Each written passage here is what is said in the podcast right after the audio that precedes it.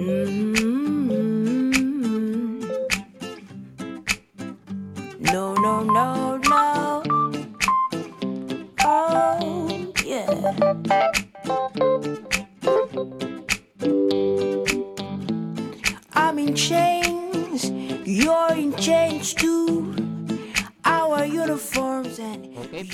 tardes, bienvenidos a este tu programa Vivir en Paz, un espacio del Centro de Atención Integral CUC Religiosos Camilos de la Universidad de la Costa en tu emisora Bocaribe Radio a través de los 89.6 FM.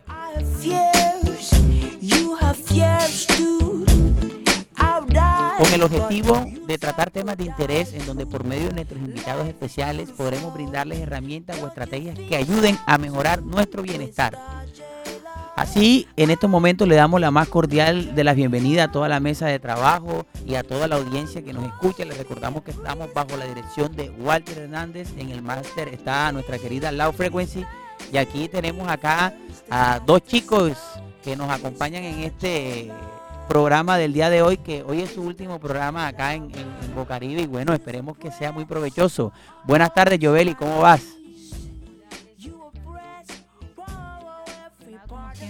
Aquí en nuestro programa Bocaribe, tratando nuestro programa Vivir en Paz. Como tú lo has dicho, es nuestro último programa. Sentimientos encontrados, tristeza y felicidad. Bueno, pero eh, ya después si quieres puedes hacer tu propio programa aquí en Bocaribe. También saludamos acá al propio Luis Ardila, el poeta enamorado. Hola Alex, ¿cómo estás? Eh, emocionado como siempre estar en este nuestro programa Vivir en Paz y aprovecho para saludar a todos los panelistas de nuestro programa y a los radioescuchas. Bueno, muchas gracias Luis, bienvenidos. Bueno, y como ya ustedes saben, eh, acá en nuestro programa Vivir en Paz siempre trabajamos temas de, interés común. Y hoy, obviamente, no va a ser la excepción. Tenemos invitados especiales, como siempre, de una trayectoria muy buena para que nos puedan compartir sus conocimientos, porque el tema de hoy, Obelis, que vamos a trabajar, eh, está asociado al regreso a clases. En estos momentos, eh, en Colombia, eh, a pesar de que estamos en un pico alto con estas nuevas variantes del COVID-19, eh, el Ministerio de Educación Nacional, las instituciones educativas han tomado la decisión de que el regreso a clase es inminente. Obviamente cuidando eh, este, todos los, todos estos, teniendo en cuenta, perdón, todos los protocolos de bioseguridad estipulados por, por todas las, las entidades promotoras para prevenir este, este, esta infección por COVID-19. Entonces, eh, el tema es de regreso a clase. ¿Qué pasa ahora en este regreso a clase que nosotros vamos a, tener? Primero, que venimos de un estado de confinamiento donde muchos niños y niñas estaban en sus casas, incluso adolescentes que van a regresar, eh, estaban en su casa encerrados. El volver nuevamente al colegio, también esos miedos que puedan tener estos chicos. ¿Qué pasa por la mente de un niño? ¿Qué pasa también con los profesores que también tienen su regreso a clases y cómo va a ser ese proceso, de adaptación eh, de, de pasar de esas llamadas en Google Meet, de esas llamadas en Team, en todas estas plataformas como Zoom que utilizan eh, para poder dar las clases. Entonces, eh, ¿usted qué opina de este tema, Yoveli? Usted que también trabaja en una institución educativa. Bueno, Luis, eh, Alex, este es un tema muy interesante y sobre todo en nuestro contexto, porque es un regreso a clases diferente en la medida de que pues todas las condiciones están dadas sanitarias para que los estudiantes regresen. Sin embargo, hay que mirar también eh, cómo afectar esto a las familias, porque hay una modificación también, digamos, en el sentido de las dinámicas familiares, porque las personas eh, estaban acostumbradas dos años que duramos en confinamiento eh, a, a tener a sus hijos en casa, pero ahora nuevamente van a salir otra vez. Y para los profesores claramente es algo, ¿cómo lo diré? Algo nuevo también porque los estudiantes vienen con otra mentalidad. Luego de, estos- dos años ha sido bastante difícil tenerlos a ellos, darles sus clases virtuales. Y dos años eh, después que vienen, la conducta es totalmente diferente. Te lo puedo decir el año pasado que estuvimos en presencialidad gradual, alter- alternancia. Los estudiantes venían con otro chip, con otra mentalidad. Y vamos a ver cómo vienen ahora en presencialidad total, como lo ha dicho el MEN, el Ministerio de Educación Nacional. Bueno, esperemos que todo, todo fluya bien, todo marche bien. Lucho, vamos con nuestra frase del día. ¿Qué frase tenemos para iniciar este programa eh, en el día de hoy, en este, eh, en este tema tan, tan controversial como lo es el regreso a clase? Tengo una frase muy interesante que dice, nunca consideres el estudio como una obligación, sino como una oportunidad para penetrar en el bello y maravilloso mundo de- del saber. O sea, a veces la gente piensa que el estudio es una obligación, pero por el contrario, puede ser una super oportunidad para aprender. ¿Qué otra frase tenemos, estimada Jovelis? Bueno, tenemos otra frase de un colega, un docente, que dijo, la educación es el, es el servicio más extraño. La gente paga y no lo quiere recibir. Hay gente que va a un semestre tan caro y no quiere entrar a clase. ¿no? Y en los colegios también. Y la, y la gente es de las que se queja si el servicio está malo, pero a ellos ni les interesa muchas veces. Oye, ¿por qué pagamos? Yo recuerdo que tuve una compañera cuando estudiaba en la universidad y en el posgrado que hasta venía de viaje, porque no vivía acá en la ciudad de Barranquilla, y venía y se la pasaba a pegar en el celular. Ay, esa clase ya me tiene aburrido. ¿Para qué te matriculaste? Y estás pagando un semestre tan caro, porque la educación en nuestro país es un poco costosita.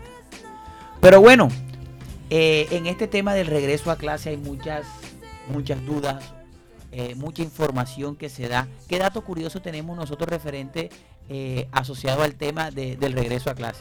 Bueno, tenemos un dato que es, según cifras de la UNESCO, el cierre de colegios y universidades alcanzó más del 91% de los estudiantes del mundo. Es decir, cerca de 1.570 millones de niños, niñas, jóvenes se quedaron sin estudios presencialmente. Presencialmente, o sea, el el 91%, imagínate tú, casi toda la, la población mundial. ¿Qué otro dato curioso tenemos, Lucho? Eh, desde el 2021 se encuentran en intervención 160 sedes de los 154 colegios oficiales. También se concluyeron obras de mejoramiento en 28 y se iniciaron trabajos en 14 planteles educativos para mejorar la infraestructura. Bueno, e- ese dato que, que- que nos da Lucho es muy interesante. Pero yo también, como siempre, tengo aquí mi, no, no mi crítica, sino mi postura.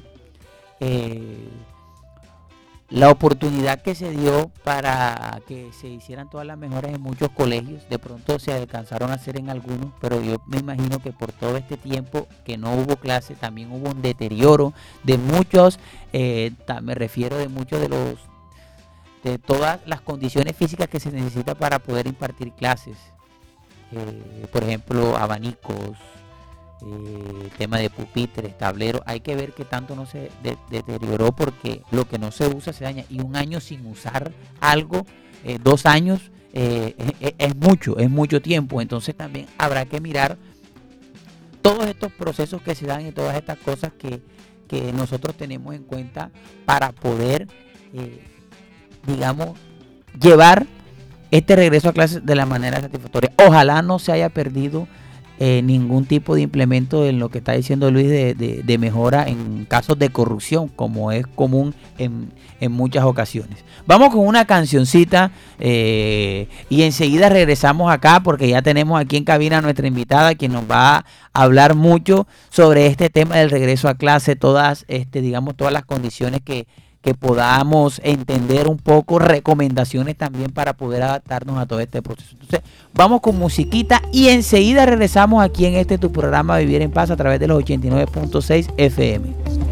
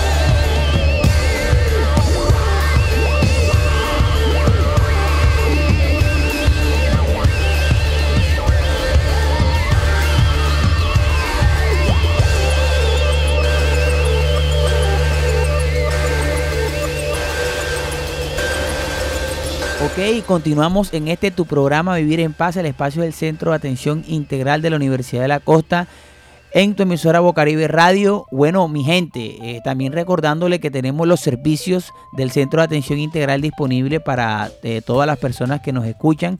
Eh, tenemos servicios de consulta psicológica, asesoría psicológica. Si su niño está tremendo, usted no sabe qué hacer con él, de pronto usted no puede dormir por las noches, anda toda triste. Es importante que de pronto pueda recibir una asesoría para saber en realidad qué es lo que está pasando y poder este, darle una respuesta positiva. Además también eh, los servicios de consulta jurídica.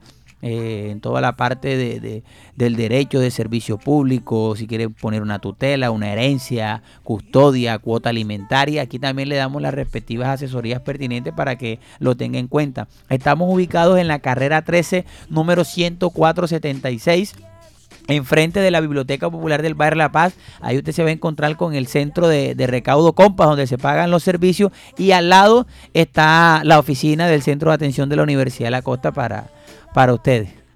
Bueno, Jovelis, tenemos aquí Joveli Luis, invitada especial, obviamente profesora de la Universidad de la Costa, eh, quien hoy nos va eh, a apoyar en este programa dándonos unas indicaciones pertinentes eh, sobre este tema del regreso a clase para tener muchos aspectos asociados, diría yo, a tener una mejor adaptación a este proceso, tanto para los estudiantes como para los profesores. Ella es la eh, profesora y psicóloga Mili Ardila. Eh, Mili es especialista y magíster en trastornos cognitivos y del aprendizaje. Además, también se dedica a, a, trabajar la parte de la psicología y la atención clínica en todos los procesos de rehabilitación eh, neurocognitiva y todo lo que esté asociado al tema del cerebro. Y hoy la tenemos aquí para que nos hable pues de, este proceso de adaptación tan importante que va eh, a vivir muchos niños, niñas, adolescentes, profesores y padres de familia también. Van a descansar los padres. Bueno, Mili, bienvenida aquí a, a Vivir en Paz. ¿Cómo estás? Gracias por la invitación al programa. Eh, realmente es un placer para mí encontrarme en el día de hoy acompañándolos y tocar un tema tan importante que realmente genera angustia en muchos de los padres de familia y en los docentes. Sí, bueno, este, Mili, no, más bien gracias a ti por aceptar la invitación.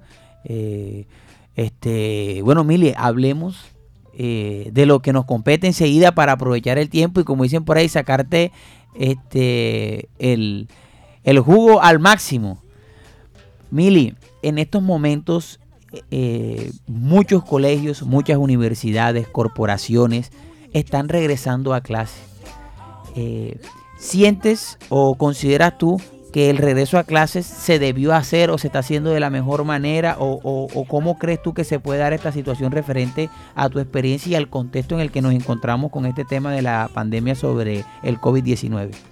Bueno, pensaría que todo lo que compete con bioseguridad realmente es lo que se ha venido trabajando en todos estos meses.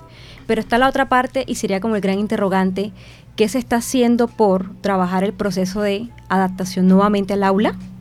Por el proceso nuevamente de adaptación a las rutinas y a los horarios escolares. Esa sería como la pregunta más grande. Y sobre todo que tenemos unos chicos que llegan con una serie de dificultades para adaptarse, de pronto establecer relaciones o vínculos, chicos que tienen dificultades para controlar sus emociones, con altos niveles de estrés, angustiados, preocupados, algunos deprimidos, ¿cierto? Por todo el impacto que ha tenido la pandemia, sea porque han perdido seres queridos, sea por el temor que genera incluso la misma, sí, el mismo COVID-19. Entonces, esa sería la otra pregunta, ¿de qué manera, así como se ha trabajado bioseguridad, se está trabajando pensando en salud mental? Y obviamente en generar espacios que realmente sean eh, asequibles, obviamente para los chicos, para los docentes y para los padres, donde puedan obviamente resolver los temores que genera el retorno a, la educación. Sí, fíjate algo interesante que está diciendo acá la, la profesora Mili, y es que fíjense ustedes, algo muy interesante. Se han trabajado en todos los protocolos de bioseguridad, pero no se ha trabajado en el tema de cómo es el proceso de eh, la afectación que pueda tener la salud mental, por primero por todos estos tiempos de encierro y ahora por este proceso de adaptación. Hay algo que los padres pueden tener y es mucho miedo y también algunos de pronto chicos. Hay, habrán... Eh, yo, yo eh, estaba analizando como para tener en cuenta muchas cosas que pasan. Dije, muchos chicos que cumplieron los 18 años en la pandemia, que nunca fueron a una discoteca, ahora están empezando a ir y cómo están manejando todo eso. Entonces pensaría que en los colegios también están pasando muchas cosas nuevas y diferentes que podrían de cierta manera eh, afectar su salud mental y por ende su rendimiento académico y sus procesos de aprendizaje. Mili, yo, tú hablabas de que no se ha hecho un poco la salud mental. Al inicio de la pandemia hubo una fiebre en el tema de que, ay, yo soy psicólogo, ayudo, mucha gente ayudando en temas de salud mental, pero ahora que viene este proceso de adaptación, eh, no lo hay. ¿Por qué crees que pasa eso o, o qué nos podría decir referente a este tema? Yo creo que si miramos el fenómeno cuando inicia la pandemia, las cifras de ansiedad, depresión, intentos suicidas e incluso suicidios aumentaron, ¿cierto? Por el encierro, por el confinamiento. Obviamente fue algo muy inmediato, a lo cual se le destinó como recursos, eh, se le invirtió tiempo y obviamente se hicieron muchos trabajos al respecto. De pronto, creer que retornamos a la normalidad, entre comillas, normalidad con ciertas condiciones, pues nos hace dejar de lado nuevamente el tema de salud mental. Desafortunadamente la salud mental, como no es una enfermedad que sangra, que tiene herida, que se ve a simple vista, la gente muchas veces subestima. Y sin embargo seguimos viendo los periódicos, seguimos viendo las noticias, las estadísticas, incluso vemos cada día hay más suicidios en niños, adolescentes y las cifras van a aumento. Miremos la ciudad de Barranquilla, por ejemplo, los fenómenos que están ocurriendo. Entonces, creemos que esto es algo que de alguna manera ha mermado, pero que sigue latente.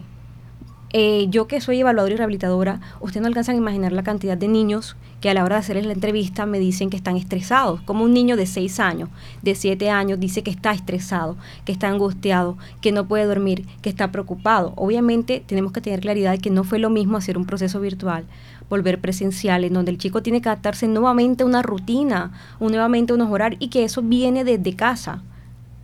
¿Sí? Donde hay que retomar nuevamente el hábito crear unos espacios, pero no solamente para la educación, también unos espacios que aporten al tema de establecimiento de relaciones personales, al tema de actividades extracurriculares que favorecen otros aspectos de, sí, del estado emocional de un individuo. Entonces, eso también es importante.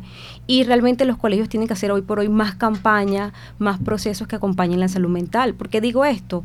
Eh, el año pasado, precisamente, viendo las cifras del suicidio en aumento, yo estuve en una charla con la Secretaría de Salud sobre, sobre el suicidio y sobre la depresión, sobre todo infantil y en adolescentes y atrevidamente me tomé como la participación con una institución escolar, les ofrecí dictarle una charla, una capacitación para docentes, para padres. Todavía hoy por hoy estoy esperando el espacio. Entonces eso nos hace cuestionarnos realmente qué es la prioridad. ¿Será que es más importante, aparte de lo de bioseguridad que sabemos que es importante, la salud mental no es importante? ¿De qué me sirve tener chicos en una institución donde no saben adaptarse, no saben interactuar, donde están ansiosos, donde están deprimidos? Entonces pasó como un segundo plano y creo que se debe ser una prioridad. Sí, es muy interesante lo que nos dice la profesora. Y diría uno, poniendo en duda todas estas cuestiones de bioseguridad, eh, y digo poniendo en duda porque si tú te das cuenta, eh, muchas veces y en muchos escenarios donde hay aglomeraciones, y me refiero a un salón de clase, eh, me refiero a un restaurante, te exigen el uso del tapaboca, pero apenas entras te lo quitas y ya todo el mundo está sin tapaboca. Entonces como que también, eh, si ustedes se dan cuenta, ya no hay, hay pocos dispensadores de alcohol en los sitios, como, no como antes. Entonces, dice uno, este, cuando abrieron los, los, espacios, cuando la gente más se debe cuidar. Obviamente ahora estamos con la cuestión de la vacuna que ayuda mucho, pero la vacuna no te hace inmune. A mí me dio COVID-19 comenzando el año. Créanme que fue horrible, muy horrible eh, esa, e, eso que me dio. Y, y, créeme que, digamos que yo estaba vacunado y yo tengo una condición de salud favorable, pero aún todavía hay muertes por COVID-19. Bueno, profe Mili, tenemos unos mitos que hemos recogido eh, en la, digamos, en la, en la calle con la comunidad y queremos transmitirlos para que tú nos digas si son mitos, sí o no, y por qué desde tu experiencia. Te vamos con esta sesión que se llama Los mitos de la calle. Los mitos de la calle. El primer, el primer mito para el día de hoy es, es mejor no volver a clases presenciales. Los estudiantes están mejor desde la comodidad de la casa. Realmente eh, no están mejor desde la comodidad de la casa. Primero, para llevar un proceso de aprendizaje se requieren cosas tan mínimas como el hecho de tener las condiciones mínimas, el tener incluso hasta la postura adecuada, el tener la capacidad de que todos mis sentidos estén atentos a un proceso en el que yo tenga un guía, en este caso sería el tutor, el docente, el profesor, que me ilustre de forma visual, auditiva, porque además es importante tener en cuenta lo que se llama... Eh, antes hablamos de estilo de aprendizaje, hoy tenemos por hoy claridad que es importante abarcar la mayor cantidad de órganos de los sentidos, no solamente lo que veo, lo escucho, lo pongo en práctica. Usted no sabe la cantidad de estudiantes que yo tengo o niños o pacientes que yo evalúo, que ellos... Eh, al simple hecho de sentarse frente a mí, tienen una mala postura, hay una mala higiene postural. Esto sabemos que sí, desde que esté la mala postura, hay mala capacidad tensional. Algo tan sencillo como esto, alguien que te esté corrigiendo la postura. Pregúntense cómo los niños veían las clases de casa, acostados, muchos, ¿verdad? Entonces, no. Y en eso quiero hacer una intervención, Mili. Muchas veces con mis estudiantes dando la clase se les prende la cámara y están acostados. Y no solamente me pasó a mí, pasó a varios compañeros. Entonces, ¿cómo tú vas a estar recibiendo una clase si no tienes la postura adecuada? Entonces, esto también hay que tenerlo en cuenta. No tienes todos los sentidos concentrados. No, y entonces está la mamá haciendo aseo, está, o sea, eh, es una cuestión de que en realidad los procesos de aprendizaje, eh, considero yo, eh, son necesarios eh, a nivel presencial o de pronto eh, mu- que sea simultáneo, pero no netamente dejarle todo a lo virtual porque puede afectar. A ver, ¿qué otro mito tenemos ahí para la profesora? El siguiente mito dice, los niños no se enferman de COVID, así que pueden volver al colegio. Pues ¿Qué ya está demostrado que sí se enferman y transmiten muchísimo la enfermedad, que probablemente lo que se ha visto es que no sufren los síntomas como lo haría un adulto y sí tiene comorbilidades. Ok, ¿cuál otro mito tenemos por ahí? Y tenemos un último mito, que es que algunos docentes y algunas entidades educativas dicen que no hay garantías para el regreso a clases. Realmente hemos hoy por hoy, el gobierno lo dice claramente que se han prestado todas las garantías. Cada día pues se destinan más recursos al tema de bioseguridad. Entonces, realmente- Pienso que más que las garantías que puede dar las instituciones educativas, eh, el autocuidado juega un papel fundamental en estos procesos. O sea, el autocuidado. Y yo sí soy una persona eh, pro vacuna. O sea, yo pienso que la vacuna ayuda mucho. Dese en cuenta la diferencia de este pico al que tuvimos el año pasado. El año pasado para esta época teníamos un pico también y ese pico se llevó muchas personas muchas personas, incluso compañeros de acá de Bocaribe fallecieron en ese pico, que fue algo muy, muy este, doloroso. Muchas familiares, amigos de, de personas. Y ahora, eh, con esta nueva variante que es un poco más infecciosa y como también ahí la gente está más propensa por la calle, el número de contagios ha sido elevadísimo, mucho más alto que el de la vez pasada. Pero el nivel eh, de, de mortalidad, pues obviamente ha disminuido exorbitantemente y eso también es gracias a la vacuna. Entonces pienso que el autocuidado y el, y el, y el vacunarse ayuda mucho para que nosotros podamos tener un proceso eh, de adaptación eficaz, porque más allá del protocolo, del tapaboca, de todo eso que te puede ayudar a prevenir, eh, este, también que te vacunes te, te va a dar, digamos, como mayores garantías en caso de que te infectes, porque hay mucha probabilidad porque los protocolos de bioseguridad, el tapaboca puede fallar, en algún momento agarré algo que no era, o sea, son muchas las condiciones que te... Es más fácil que te dé COVID en estos momentos a que no te dé.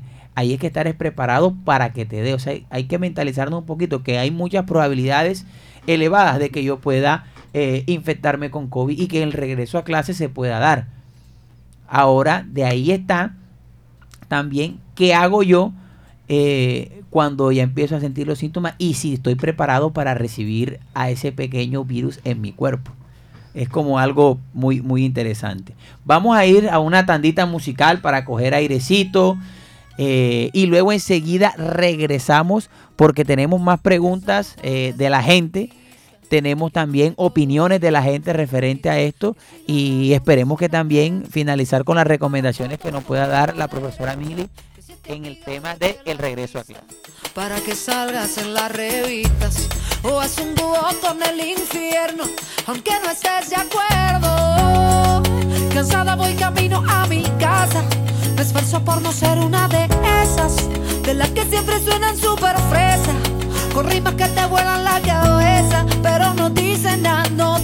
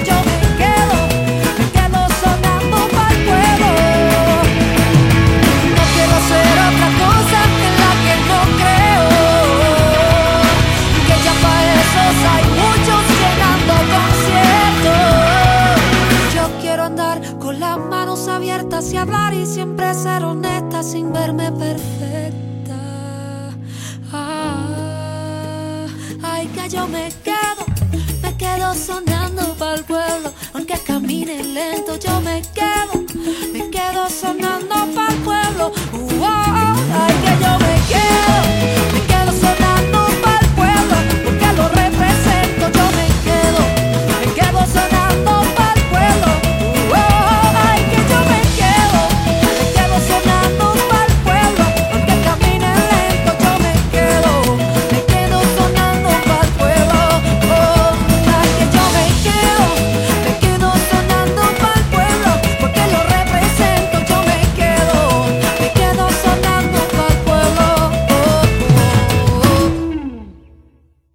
Ok, continuamos acá en este tu programa Vivir en Paz, el espacio del Centro de Atención Integral de la Universidad de la Costa, como siempre, este, con invitados especiales y hoy tratando un tema muy este, importante como lo es el regreso a clase. Mili, hemos hablado de la importancia de la salud mental en todos estos procesos, pero eh, ¿qué le puede pasar a los niños y a las niñas que están regresando a clase, a los profesores, que desde tu experiencia nos puedas comentar que de pronto eh, pueda ser algo, no diría dañino, pero sí que no permita un retorno a clase que sea como chévere, como tranquilo para todas las personas? Bueno, ¿qué puede pasar? ¿Qué puede pasar? Primero, los docentes no pueden pretender que regresamos como hace dos años antes de la pandemia, con mismo nivel de pronto de exigencia, con la misma forma de desarrollar la metodología de las clases, la misma metodología. ¿Por qué? Porque venimos, pues los chicos obviamente en casa, el estilo, el ritmo de aprendizaje que tenían era muy diferente. Las estrategias que utilizaban para el aprendizaje eran muy diferentes. Creo que los niños aprendieron incluso eh, a no tener que estudiarse las cosas ni comprenderlas, sino simplemente a la hora de hacerle la pregunta la leían. Es decir, que no a ponían... Exacto, ellos también desarrollan estrategias para responder a las cosas de una forma mucho más fácil. Entonces sabemos que obviamente hay que hacer como nuevamente reentrenarlos, reeducarles su capacidad de concentración, su capacidad de memoria, su capacidad atencional. Hoy por hoy todos los chicos que yo veo en consulta, todos tienen déficits a nivel atencional y no porque tengan un trastorno, es porque precisamente esta metodología en la que se ha desarrollado o este tiempo como de inercia los ha llevado a eso. Lo que les decía, lo postural, ya hasta ni eso logran sostener, una buena postura a la hora de estar en una silla frente a una persona. Ahora imagínense todos en el salón de clase, sostener una postura, estar atento, no ser dispersores el uno al otro, es decir, nuevamente toca trabajar en todo lo que tiene que ver con la adaptación curricular, con las adecuaciones, teniendo en cuenta la población que viene de casa adaptarse nuevamente al entorno escolar bajo las condiciones rigurosas que tiene una institución y que tiene un salón de clase, que son muy diferentes a una metodología de casa. Sí, eh, yo también podría decir algo pues a nivel de las interacciones sociales que me parece pertinente y es que este proceso de adaptación eh, de, de los chicos también va a generar, eh, eh, digamos, como que lo- los, los niños vuelven a ver a otros niños y hay muchas cosas que son innatas de los niños y es que cuando ven otros niños quieren jugar y el estar acostumbrados en estos momentos a que ellos simplemente estaban era solitos, veían era una pantalla, entonces van a querer, pensaría yo, eh, hablar con ellos, con sus compañeros, incluso no solamente los niños, los adolescentes, lo, que, que podría generar mucho conflicto y ya estoy pensando en los pobres profesores que también tienen que hacer su proceso de adaptación y a la vez tienen que lidiar, bueno, lo digo lidiar de, de- de que es complicado, no que sea algo como que no, no sea agradable, sino que es complicado eh, con todos los procesos que puedan tener estos chicos y, y chicas acá en el proceso. Vamos con una sesión que es muy importante porque acá nosotros no solamente hablamos y damos nuestros conceptos y el experto también nos orienta, sino que además escuchamos la opinión de la gente. O sea, ¿qué tiene la gente para decir en, en la calle referente a todos estos temas asociados a el regreso a clase y el proceso de adaptación que se viene en estos días? Ey, lo que dice la gente. Oye, lo que dice la gente. Lo que dice la gente. Sí, lo que dice la gente. Escucha lo que dice la gente. En vivir en paz, lo que dice la gente. Buenas tardes. Mi nombre es Jason Viloria. Ya. Hola Jason, ¿tú como estudiante crees que los colegios tienen las medidas de bioseguridad? Mi opinión es que después que tengan, que usen tapabocas, tengan la vacuna, se protejan del virus y tengan distancia en el colegio, todo va bien. ¿Y te sientes emocionado por el regreso a clase presencial? Sí, claro, ya tengo, yo tengo mi vacuna, me estoy cuidando y yo me siento bien y ya. Listo, muchas gracias. Buenas tardes. Buenas tardes, Eh, ¿Cuál es su nombre? Jenny Llorat. Bueno, señora Jenny, ¿qué piensa usted del regreso a clases ahora en este, este nuevo, nuevo pico de pandemia? Bueno, no estoy de acuerdo primero que todo porque hay niños que no están vacunados y que hay mamás que no están de acuerdo con las vacunas, como habemos personas que estamos vacunadas y por eso es que se genera más el virus, porque con la, la persona que no se vacuna se lo pega a la persona que sí está vacunada. Y por eso no estoy de acuerdo. Mejor es que sea por internet y si no por módulos. Muchas gracias, señora Jenny. Buenas tardes. Buenas tardes, ¿Cómo se llama? Ana Colman. Bueno, señora Ana, dígame, ¿usted qué opina del regreso a clases presencial? Excelente, excelente en todos los ámbitos, porque ellos en la escuela aprenden más. En la casa, o sea, tienen más tiempo de divertirse que de estudiar. En cambio, en la escuela con la maestra pueden aprender. Y en el caso de nosotros que somos venezolanos, fue una fue aceptada en la escuela. Estamos muy orgullosos de que al fin uno de los dos hijos de nosotros ya está estudiando. ¿Me entiendes? Necesitamos la ayuda para el otro, que todavía nos falta uno. Pero bueno, en el nombre de Dios, y me alegro, me alegro mucho que hayan comenzado ya a estudiar dentro de las instituciones, porque ahí es donde ellos van a aprender bien. Muchas gracias. Buenas tardes. Buenas tardes, ¿Cuál es su nombre? Diomaris Batista. Señora Diomaris, ¿usted cree que los colegios cuentan con todas las, las medidas de bioseguridad? Sí, por supuesto.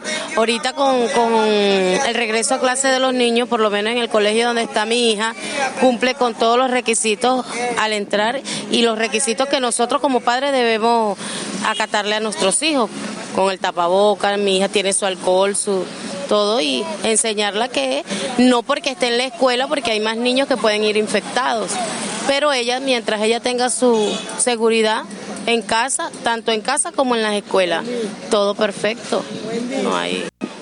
Buenas tardes. Buenas tardes, ¿Cómo es su nombre? Andrea. Andrea, ¿tú qué piensas del regreso a clases presencial? A mí me parece bien porque vamos a estudiar más y nosotros nos desconcentrábamos cuando había en virtual. Y yo quiero regresar a clase.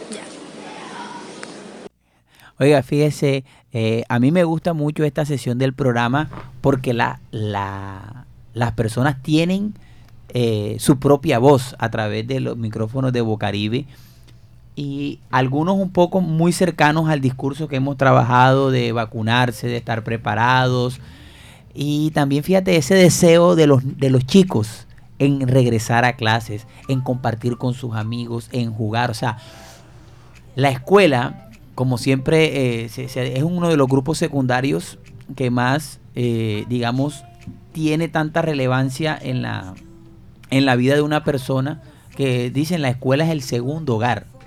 Y la escuela también te enseña muchas, te da muchas experiencias de vida muy, muy significativas.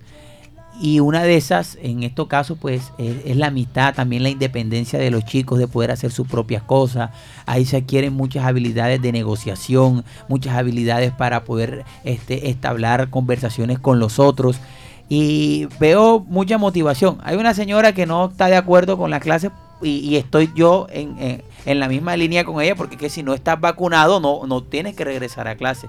Aprovechar la, la vacuna, que es muy importante en este tipo de casos. ¿Qué opina usted, profesora Mili, de, de estas opiniones de las personas? realmente fuera el tema de bioseguridad es importante tener en cuenta la salud mental y el hecho de que los chicos puedan interactuar, compartir nuevamente con sus grupos de pares, es decir, sus chicos que son acorde a su edad, es importante para favorecer su estado emocional, su salud mental, su autoestima, su autoconcepto, pero también la forma como se relacionan y eso se aprende solamente interactuando con otros.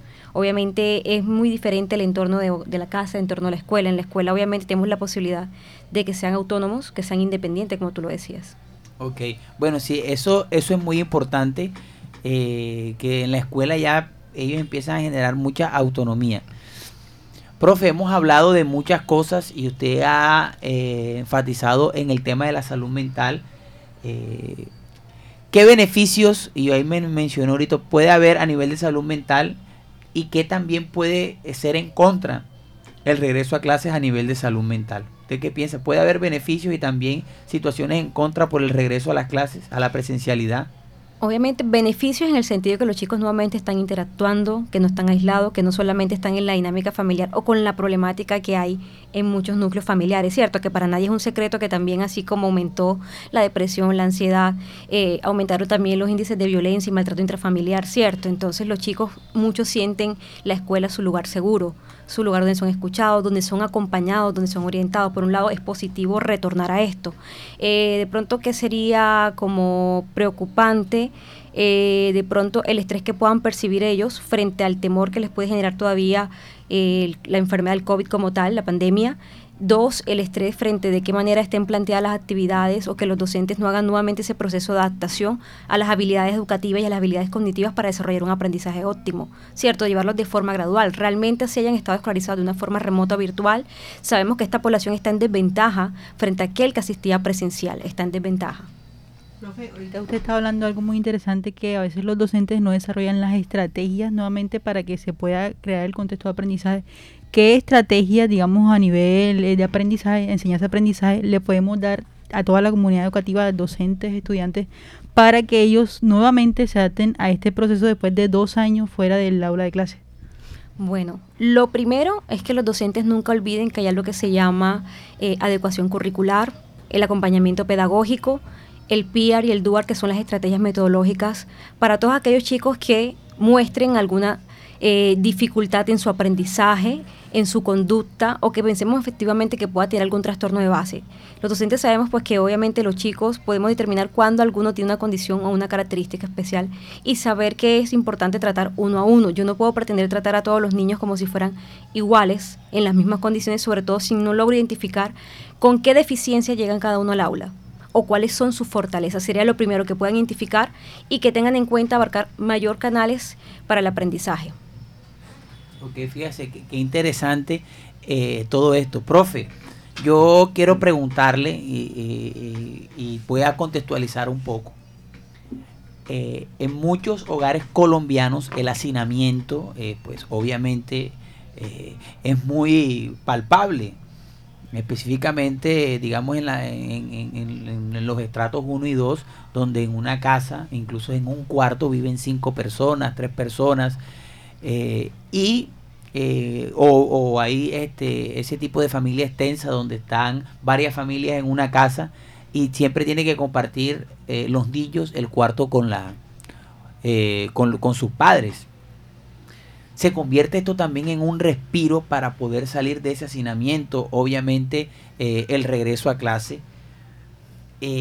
Pero los papás y las mamás, ¿cómo ven esta situación de que, digamos, no sé si lo, por eso lo miro más de la salud mental y por eso es la pregunta, o sea, no, sen- no sentirán ellos, eh, puede que sientan como que, ay, descansan de los hijos y tienen más espacio incluso para la intimidad con su pareja y todas estas cosas, pero también no sentirán ese miedo de que sus hijos estaban seguros, que lo tenían eh, súper protegidos porque los tenían controlados ahí en la casa en todo esto y ahora pues viendo muchas cosas que hay en la calle, puede, eh, digamos, como, ah, que mi hijo no estaba acostumbrado o él estaba, ya estaba saliendo y me tocó encerrarlo y ahora soltarlo nuevamente hacia eso, puede generar en los padres algún tipo de angustia o qué podría pasar en esa situación. Por supuesto, obviamente eh, es normal que los padres hayan desarrollado mucho fobia, ansiedad frente al temor latente, ¿cierto? De lo que puede ser el tema del COVID-19. Sin embargo, es importante desde casa brindar las garantías, educar, siempre va a ser la respuesta de pronto a muchas dudas e inquietudes. Cuando yo educo, cuando yo le enseño a alguien cómo cuidarse, qué debes hacer, en este caso los padres enseñar a los chicos desde casa cómo cuidarse cuando lleguen a la escuela. Yo puedo tener un niño y mandarlo al colegio y decirle, ves al colegio, pero si desde casa no le he indicado, debes lavarte las manos, debes hacer esto, tampoco va a haber el autocuidado, lo cual es fundamental. Y frente a la respuesta de los padres, creo que es importante, obviamente, comprender que la salud mental, el bienestar y la tranquilidad del niño también necesita de otros entornos. Obviamente esto es un proceso de adaptación que a algunos padres le cuesta más que a otros, pero de psicología también entendemos que pregúntate cuándo de pronto a alguien le puede costar mucho más adaptarse, qué está pasando si más allá de que le cuesta adaptarse o aceptar, ha desarrollado por ejemplo un temor que pasa a ser más algo como un tipo fobia, que ya es algo que genera más angustia y que no es normal y que obviamente debe buscarse una ayuda de un especialista. Que es importante por parte de los padres buscar la orientación. ¿Quiénes pueden ser la orientación? Si en una escuela, eh, el psicólogo de la institución, ¿cierto? Puede orientarte frente a ese temor, esa angustia que te lleva. Si de pronto en el colegio incluso los profesores perciben que tiene un estudiante que está siendo sobreprotegido por sus padres, también buscar la forma de ser un canal de orientación para que puedan nuevamente adaptarse y permitir que el niño esté nuevamente en su entorno. Eso también es importante. Ok, bueno Mili, eh, ¿qué recomendaciones tenemos? Eh, ahorita yo tengo unas recomendaciones para los profesores en todo el proceso de, de las técnicas y tácticas para que puedan. ¿Qué recomendaciones tenemos para los niños, para los niños o para los adolescentes en este regreso a clase? Bueno, para aquellos que quieran retornar o que ya regresaron, la motivación es fundamental.